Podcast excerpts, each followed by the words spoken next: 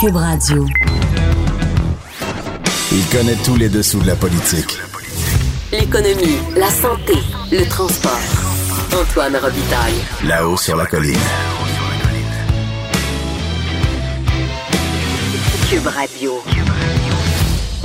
Bon jeudi à tous. Aujourd'hui, à la haut sur la colline, Véronique Yvon, la députée de Joliette du Parti québécois, sera avec nous. Elle se réjouit du congé obtenu dans le régime québécois d'assurance parentale pour les parents adoptants. Elle nous fait aussi part de la colère des enseignants à l'égard du ministre Roberge, de sa réforme et du gouvernement Legault en général. Ensuite, il y a Conrad Sioui, grand chef de la nation Huron-Wendat, qu'on a attrapé alors qu'il rentrait de l'Assemblée des Premières Nations qui a eu lieu à Gatineau. Une assemblée où le problème de légitimité des chefs héréditaires a été abordé et où Jody Wilson-Raybould, oui oui, l'ancienne ministre de la Justice devenue députée indépendante, a fait un discours remarqué où elle s'est proposée, entre autres, comme médiatrice dans la crise autochtone actuelle. Mais d'abord, on va rejoindre le chef parlementaire du Parti québécois, Pascal Bérubé, qui est à Rimouski. Au bout du fil, il y a Pascal Bérubé, qui est chef intérimaire du Parti québécois. Bonjour.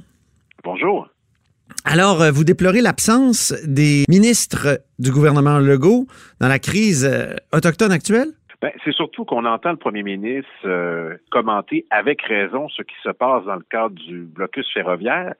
Mais là, ce qui est arrivé, c'est que on a rendu disponible l'adjoint parlementaire de la ministre de la Sécurité publique pour faire des entrevues avec différents médias.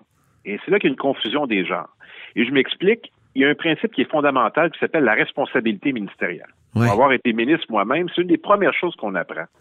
Alors, je pose la question suivante. Pourquoi on n'entend pas la ministre de la Sécurité publique? Pourquoi on n'entend pas la ministre des Affaires autochtones? Pourquoi on délègue la communication si importante en temps de crise avec la population à un adjoint parlementaire, aussi habile soit-il dans la communication? D'ailleurs, c'est pour ça qu'on a choisi Yann Lafrenière. Je pose la question parce que euh, s'il commente au nom du gouvernement du Québec, il doit être imputable. Il ne l'est pas, en tout respect pour, pour son travail. D'ailleurs, on n'entend pas souvent parler Denis Lamotte, adjoint parlementaire aux affaires autochtones. Alors pourquoi ça serait différent euh, pour Yann Lafrenière? Ben, la réponse, c'est que le gouvernement trouve que c'est un meilleur communicateur que les deux ministres que j'ai évoqués. Et c'est une opération de, de relations de presse essentiellement. Mais moi, je, je Mais là, la, la ministre de la Sécurité publique est en congé de maternité. Elle est remplacée euh, Il y a une ministre en temporairement. Oui, c'est ça. Il y a une ministre qui est la, la ministre de la Forêt. Mhm. Alors, elle a les fonctions, elle a les pouvoirs, elle a les responsabilités, elle doit les assumer. Si c'était seulement le premier ministre qui commentait, je pourrais dire c'est très bien. Mais à partir du moment où sur un enjeu aussi fondamental que ce qui se passe présentement sur notre territoire, avec cette crise ferroviaire et autochtone, et que là, on envoie Yann Lafrenière, je dis, ah, on envoie un communicateur, on n'envoie pas la personne qui est responsable. Ultimement, qui est patron de la Sûreté du Québec présentement au Québec? C'est la ministre de la Forêt. Qui est la ministre responsable des relations avec une des nations autochtones, qui est la nation Mohawk? Ben, c'est euh, la, ministre responsable des Affaires autochtones, Madame Damour. Alors, pourquoi on, on choisit la communication? Puis là, on dirait que personne pose de questions à part vous là-dessus. Moi, je trouve ça assez fondamental. C'est important, la communication, quand même. On a vu une ministre qui a perdu son boulot. Euh, après tout, la, la première ministre de l'Environnement du gouvernement Legault, Marie-Chantal Ouais, ben, Chassé, euh, parce qu'elle euh, était, avait du mal à communiquer avec les journalistes. En tout cas, ça a été c'est la raison qui a été invoquée par le premier ministre. Donc, c'est important, non? C'est un enjeu qui est toujours très présent pour ce gouvernement. Écoutez, cette semaine, on, on fait même un point de presse avec euh, le premier ministre, avec le ministre de l'Éducation pour identifier que, notamment, la couleur des écoles. On fait un, un point de presse un dimanche pour indiquer que là, on va permettre aux comités locaux de choisir. C'est toujours de la communication et souvent on passe à côté de l'essentiel ou on passe à côté des responsabilités. Mais qu'est-ce que c'est Et- l'essentiel ici, Pascal Bérubé?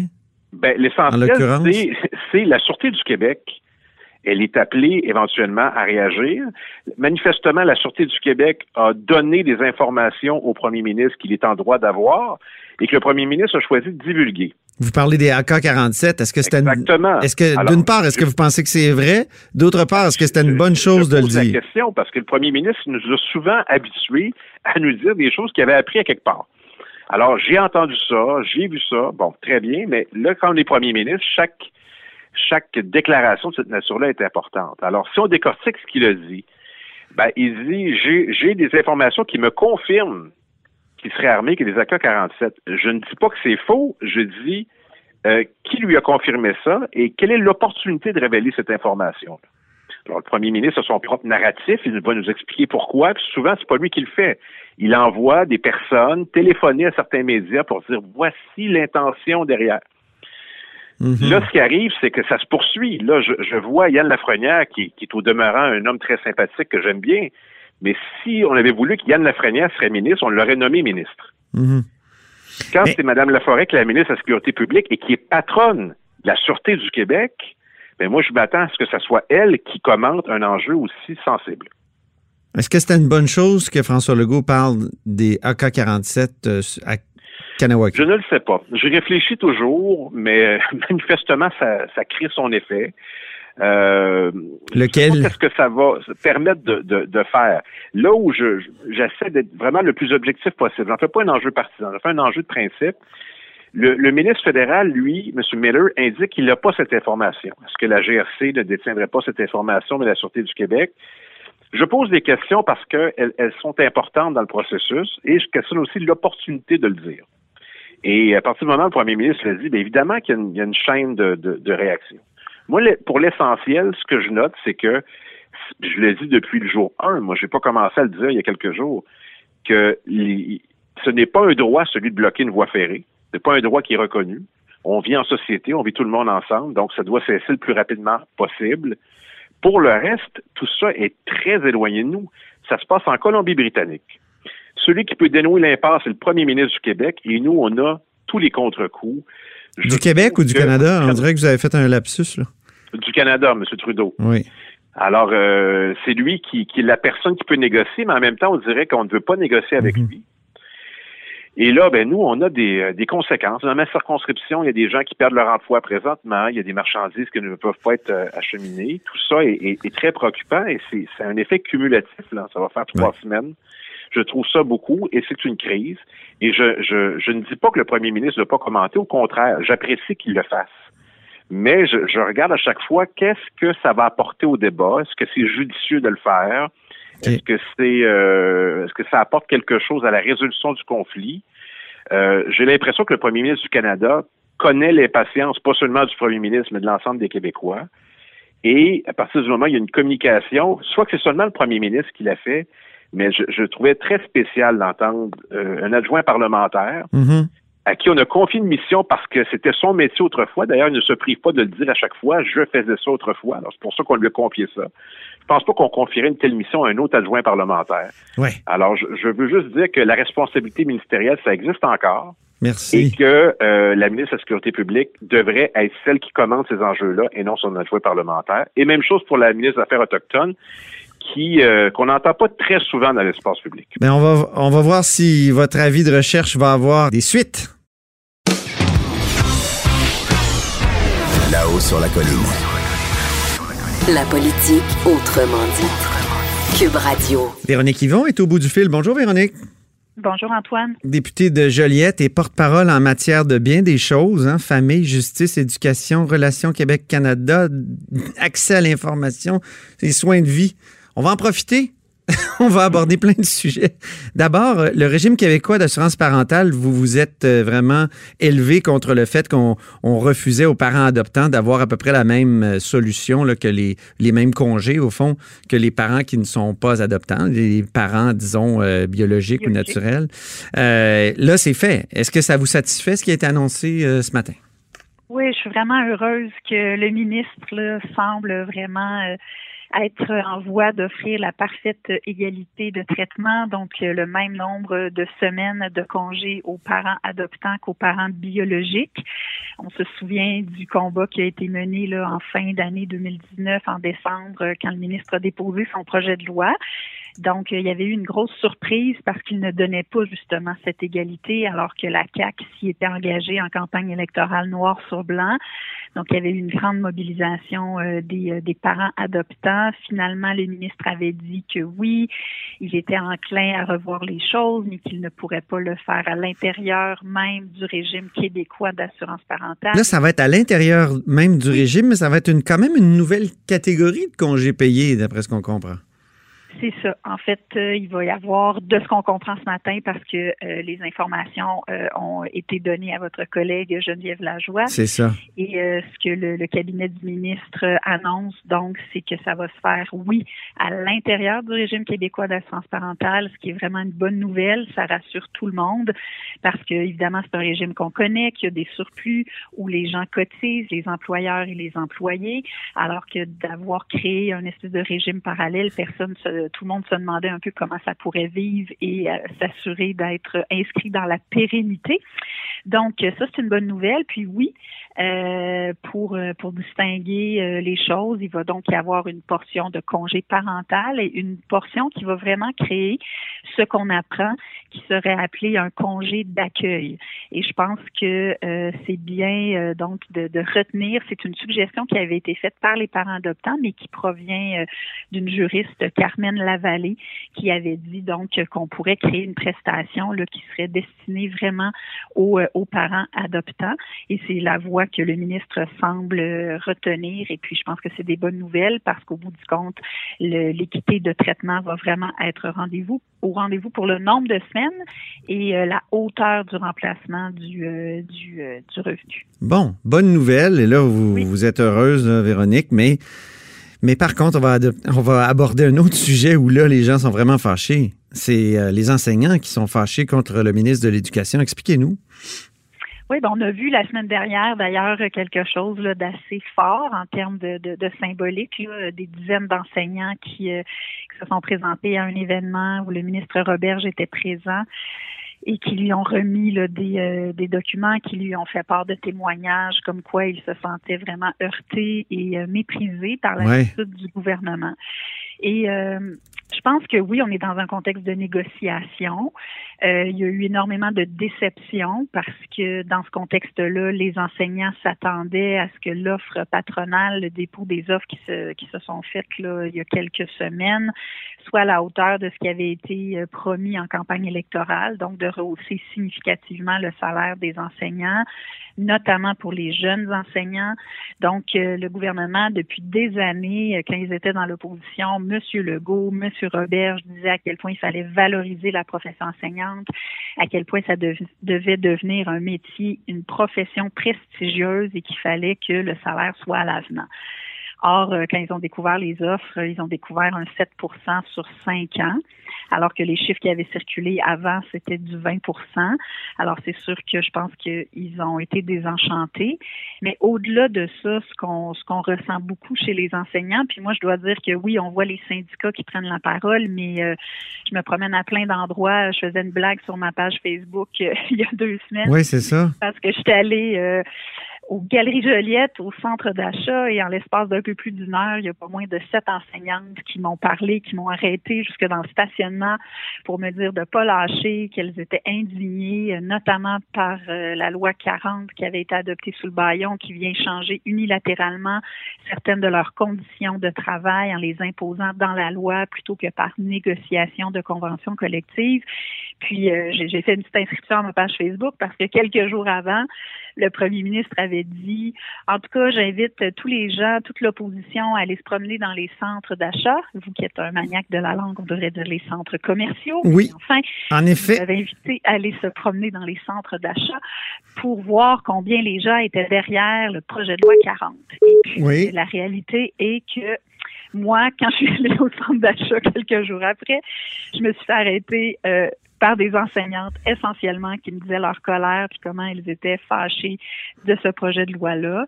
Alors, euh, mais ça, ça se mêle, comme vous l'avez bien dit, Véronique, avec cette euh, comment dire ce, ce, ce, climat de négociation là où il y a peut-être des syndicats qui vont très très loin, mais je voyais la FAE qui disait on va se battre jusqu'au bout. Euh, est-ce qu'il y a, est-ce qu'il y a pas un peu d'enflure de ce côté-là? Ben, je pense qu'il y a une accumulation. Puis il faut voir d'où les enseignants partent. Euh, je veux dire, ils ont fait l'objet dans les dernières années, euh, le milieu de l'éducation a fait l'objet d'énormément d'austérité, de compression extrêmement difficiles à encaisser. Mm-hmm. Donc, les enseignants se retrouvent vraiment sur la ligne de feu à essayer d'aider, de faire réussir, d'apprendre aux jeunes euh, dans le contexte qui souhaite le meilleur possible. Or, il manque gravement de soutien, gravement de professionnels, gravement d'éducateurs spécialisés, d'orthopédagogues, d'orthophonistes. C'est vraiment difficile. Ça a été extrêmement difficile. Et là, la CAQ a voulu susciter énormément d'espoir, mais le fait est que oui, il y a les offres patronales d'un côté, d'autre part, il y a le... Est-ce qu'il y a de l'enflure de la part des syndicats? ce qu'on peut dire? Moi, je, pense qu'il y a un ras-le-bol que, franchement, je, comprends. OK. Parce que... Donc, il n'y a pas d'enflure. C'est un peu... C'est légitime. On leur demande, franchement, en ce moment, là, c'est fou ce qu'on leur demande aux enseignants. Ils portent vraiment à bout de bras le réseau public d'éducation alors qu'ils n'ont pas les moyens euh, de pouvoir atteindre les objectifs qu'on leur demande d'atteindre. Ils n'ont pas les ressources en soutien pour les élèves qui présentent des difficultés. Encore cette semaine, j'avais des témoignages très personnels de personnes dont les enfants n'ont plus d'orthopédagogie depuis le mois de janvier, pas parce qu'ils n'en ont plus besoin, mais parce qu'il y en avait depuis septembre. Puis là, il y a des nouveaux besoins, il y a des élèves qui avaient été mal évalués, il y a des besoins urgents. Donc, c'est pas que ces enfants-là n'ont pas besoin, c'est juste qu'il y a tellement un manque de ressources qu'il y a des, enfants qui ont des besoins tellement urgents qu'il faut les faire passer avant. Donc, parce hmm. que là, des enfants peuvent passer avec 62, 64, on dit, ben là, désolé, vous aurez plus d'orthopédagogie, mais qu'est-ce qui arrive? Donc, il y a énormément de manque de soutien. Euh, ces, euh, ces enseignants-là, donc, ont vécu l'austérité, avaient espoir que les choses changent. Euh, là, euh, on, on, annonce des, des, des, des, supposément des ressources qui vont augmenter. C'est pas encore concret sur le terrain. Plusieurs sont très sceptiques face au projet de maternelle 4 ans, pas parce que en soi c'est pas quelque chose qui pourrait se défendre si tout allait bien par ailleurs, mais que dans le contexte actuel où il y a un manque grave d'enseignants, pénurie de profs, manque de professionnels, besoin euh, de pouvoir soutenir les élèves qui sont là, ils se disent est-ce que c'est vraiment ça? Mm-hmm. Donc moi, je sens vraiment un ras-le-bol. Puis là, c'est comme si le projet de loi 40 est venu ajouter un peu euh, l'insulte à l'injure parce que, alors que le ministre Roberge, puis je l'ai fait ressortir en chambre la semaine dernière, avait dit pas plus tard qu'au mois de mai dernier qu'il croyait beaucoup en l'importance de la formation, mais que jamais il n'imposerait ça, que ça ferait partie de la négociation. Ce qu'il est venu faire, c'est que dans le cadre du projet de loi 40 sur les commissions scolaires, il est carrément imposé. Et un plan, un espèce de plan, de, plancher, là. On peut, ça peut pas descendre en bas de quoi? De, de 30 heures sur deux, deux ans? Puis je pense que ça, tout le monde est d'accord avec ben oui. Le hic, c'est que euh, les enseignants se disent c'est très bien. Euh, nous, on veut se former. Tout le monde veut ça. Mais dans les faits, OK, est-ce que les conditions vont être mises en place pour qu'on puisse y arriver? Est-ce que l'argent va être au rendez-vous? Est-ce qu'on mhm. va pouvoir faire ça pendant nos journées pédagogiques? Alors que le premier ministre est, venu dire il y a quelques semaines que pour lui, les journées pédagogiques, c'était des journées de congé. Hein? Il est allé dire, ils ont juste à faire ça, les enseignants, pendant leur journée de congé. Or, en ce moment, débordés comme ils sont, leurs journées pédagogiques, elles sont très bien utilisées à faire plein de choses, préparer leur, leur cours, corriger, rencontrer des parents, pour des enfants qui ont des difficultés plus grandes, faire les plans d'intervention avec les autres spécialistes pour la direction d'école. Donc, ils chôment pas, là. C'est pas comme s'ils faisaient leurs heures, puis quand ils quittent l'école, ils n'ont plus rien à faire, puis les journées pédagogiques, ils s'en vont pas, là. C'est pas comme ça que ça fonctionne. Donc, ça, ça les a beaucoup, beaucoup heurtés. Puis, je pense que le principe de base, c'est juste de dire, le ministre avait dit qu'on en discuterait. Nous, on veut en parler. Le paradoxe, c'est que ça fait même partie de l'offre patronale, c'est-à-dire qu'il y a des éléments où on parle de la formation et donc du perfectionnement. Donc, on est en train de faire deux choses parallèles. On est supposé en discuter à la table, mais par ailleurs, le ministre arrive avec ça. Puis ça, c'est venu par un amendement faut le dire. Oui, un autre, projet de loi un autre célèbre amendement. C'est venu par un amendement. Donc, on n'a même pas pu réentendre les représentants des enseignants sur cet enjeu-là euh, pendant les, heures euh, de travaux euh, entourant le projet de loi. Mhm. Donc, je pense qu'il y, y, a beaucoup, beaucoup d'exaspération et de désillusion chez les enseignants. Bien, ben euh, vous avez bien répercuté euh, leur message. Merci beaucoup, Véronique Yvon. On va s'arrêter ici, là, même si on avait un autre sujet, mais on va l'aborder sans doute dans les prochains jours, prochaines semaines. Je vais vous rappeler, Véronique. Merci. Merci beaucoup. C'est Véronique Yvon, donc, qui est porte-parole en matière de six dossiers dans l'opposition. Famille, justice, éducation, relations Québec-Canada, accès à l'information, soins de vie. On a, on a touché deux sur six, c'est pas mal. Vous êtes à l'écoute de là-haut sur la colline. Là-haut sur la colline. Une entrée privilégiée dans le Parlement. Cube Radio. On va rejoindre maintenant Conrad Sioui à La Chute dans le stationnement du Tim Horton pris par la tempête. Bonjour. Quoi, quoi? Quoi, quoi? Comment ça va? Conrad euh, Sioui est évidemment grand chef euh, de la nation Huron-Wendat. Et, et vous sortez, Conrad, d'une rencontre de l'Assemblée des Premières Nations. Racontez-nous un peu comment ça s'est passé. C'est une rencontre un peu euh, spéciale. là. Monsieur Révidard, ça a été toute une rencontre, une rencontre des chefs euh, qui, euh, qui s'est tenue euh, du côté de Gatineau. Et on a eu la visite de plusieurs membres du gouvernement. Monsieur Miller, ce matin, on attendait Madame Bennett, mais on a su qu'elle était en route pour aller rencontrer le leadership des Wet'suwet'en. On a rencontré, bien sûr, le, le chef national, Perry Bellegarde, une bonne conversation avec lui. On a rencontré, on vient de terminer avec euh, Judy Wilson-Raybould tout à l'heure. On vient de, de, de fermer, de clore la rencontre avec elle. Et, et qu'est-ce que Jody Wilson-Raybould avait à dire, d'une part, puis d'autre part, est-ce que ça ferait une bonne médiatrice? Euh, Je vous pose ces deux questions-là d'emblée. Bon, elle avait euh, à nous dire d'abord, euh, on, on a, on, on a débattu sur la question de, du leadership euh, héréditaire ou traditionnel et Oui. du leadership des élus. Alors, parce que c'est- des, débats qui, euh, qui existent à peu, près- partout euh, dans chaque nation chaque communauté. Et euh, on en est venu à la conclusion avec Judy que on s'en va tous dans une, salle ensemble, l'ensemble des, membres d'une communauté ou d'une nation. Et puis là, ben, il y a des, des héréditaires, des traditionnels ou des élus. Et puis, au bout de la ligne, ben, on demande à la population, au peuple, comment on veut être dirigé et qui va nous diriger. Et puis, euh, on va régler nos problèmes à l'intérieur parce qu'à un moment donné, on peut pas toujours euh, dire, ben, euh, les élus, eux autres, ils s'occupent euh, des affaires, des programmes et des services à l'intérieur de la communauté, puis les héréditaires, eux autres, vont s'occuper des territoires puis des ressources. Alors, ça peut pas toujours être comme ça. Sans ça, ça va créer des problèmes, des, situations de conflit qui en finiront plus. Alors, c'est la conclusion avec Judy qui, euh, qui, a, fait unanimité autour, autour des chefs parce qu'on a tous à faire face à ces situations-là. Euh, pour ce qui est de, Mme Will Judy, qui, qui, qui pourrait être médiatrice, elle, sait en faire. Elle a offert ses services. Alors là, ça reste euh, euh, à, la, discrétion du gouvernement d'accepter ou pas, ou de ou de peut-être nommer quelques autres personnes comme médiateurs ou médiatrices, mais euh, en même temps, ben, il fallait attendre aussi de voir quel va être le, le résultat des discussions de cette euh, d'aujourd'hui avec Madame avec Madame Bennett. Je vais revenir à- au premier élément de, de votre euh, de ce que vous venez de dire. Euh, le conflit de légitimité, et on en a discuté dans la première entrevue qu'on a faite, vous et, vous et moi, le conflit de légitimité, comment on le règle entre euh, les chefs héréditaires, donc c'est une sorte de principe monarchique, si je peux dire, puis le principe démocratique euh, des conseils de bande. Comment on peut régler ça?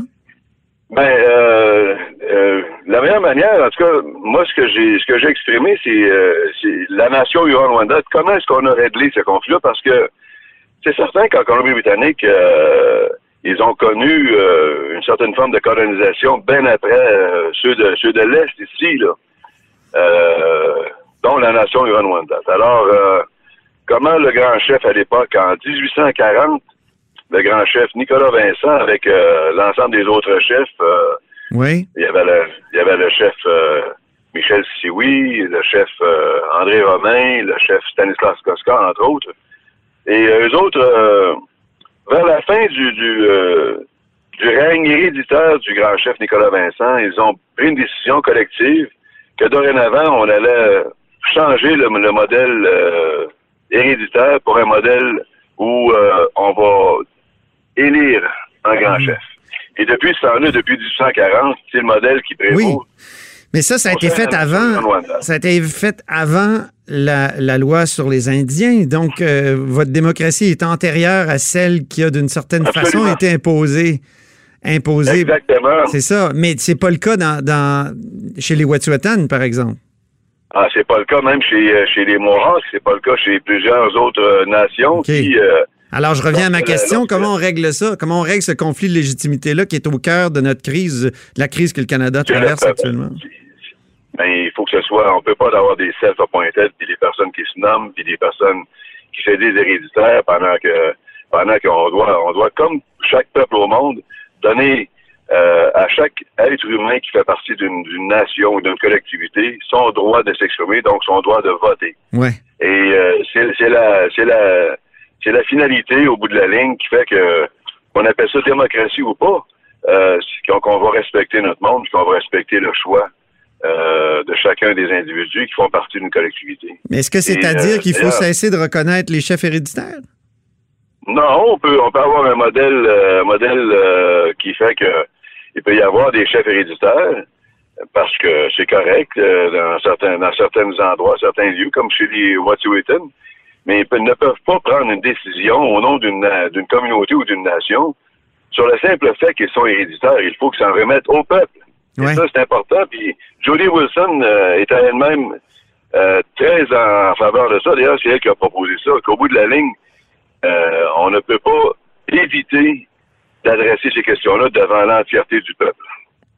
Mais justement, pour le, projet Coastal Gas Link, est-ce qu'il n'y a pas eu des référendums dans les communautés qui, qui euh, justement, qui, ont, puis des élections aussi qui ont, qui ont fait qu'on pouvait comprendre que une bonne partie du peuple, la majorité était, en tout cas, de, de, plusieurs euh, communautés. Là.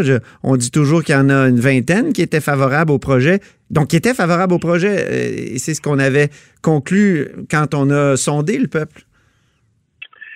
Oui, c'est vrai. Euh, je, je parlais hier, hier euh, soir avec euh, le grand chef Joe Norton qui est venu nous rencontrer aussi, qui est venu parler avec les, chefs. Et puis le grand chef Norton me disait que lui, les informations qu'il avait à propos de, de, de ce qui se passait chez les Wet'suwet'en, c'est que l'information souvent ne circule pas comme elle devrait circuler.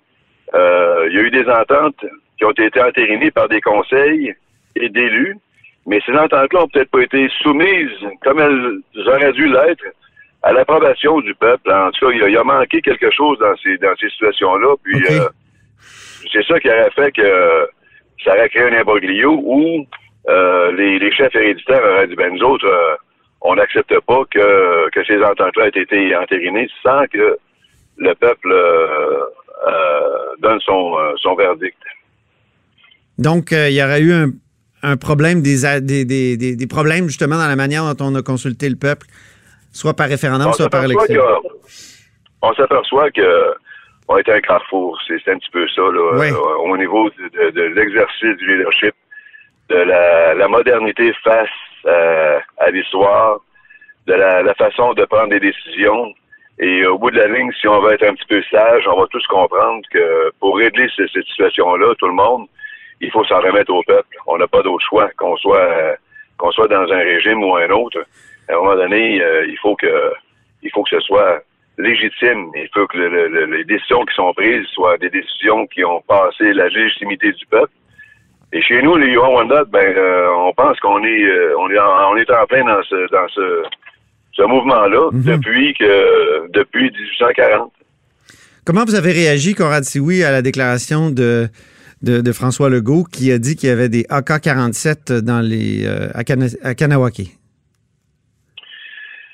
Ben, c'est toujours des, situations qui font qu'on euh, s'enflamme, puis on, euh, on, on se permet peut-être de, d'exprimer des, des, des, des, propos qui vont peut-être apeurer ou faire peur à, des, à des gens, puis qui vont peut-être soulever aussi une certaine forme de, de, crainte ou même de, de, haine à l'endroit d'un puis l'autre.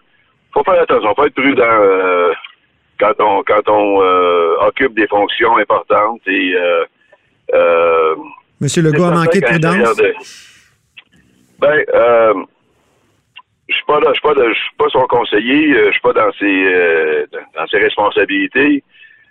Monsieur Legault a à cœur de prendre soin de, de de sa, communauté, de sa collectivité, euh, l'ensemble des Québécois, Québécoises. Mais en même temps, il faut aussi qu'ils n'oublient pas qu'on est tous ensemble dans ça, que les Premières Nations sont aussi font partie euh, de, la solution. Et euh, il y a des solidarités qui se forment. le mouvement traditionnel au niveau des Mohawks et fait des gestes pour le mouvement traditionnel chez les Wet'suwet'en. Euh, Est-ce qu'il y a des, armes, euh, des munitions, des choses comme ça? Il n'y a pas grand monde qui, peut, confirmer ça ou pas. Mais euh, même si c'était une situation qui s'avérait vraie, il faudrait quand même faire attention de ne pas mettre de l'huile sur le feu. Conrad Sioui est grand chef de la nation Huron-Wendat. Cette émission est maintenant disponible en podcast. Rendez-vous dans la section balado de l'application ou du site cube.radio pour une écoute sur mesure en tout temps. Cube Radio, autrement dit. Et maintenant, autrement écouté.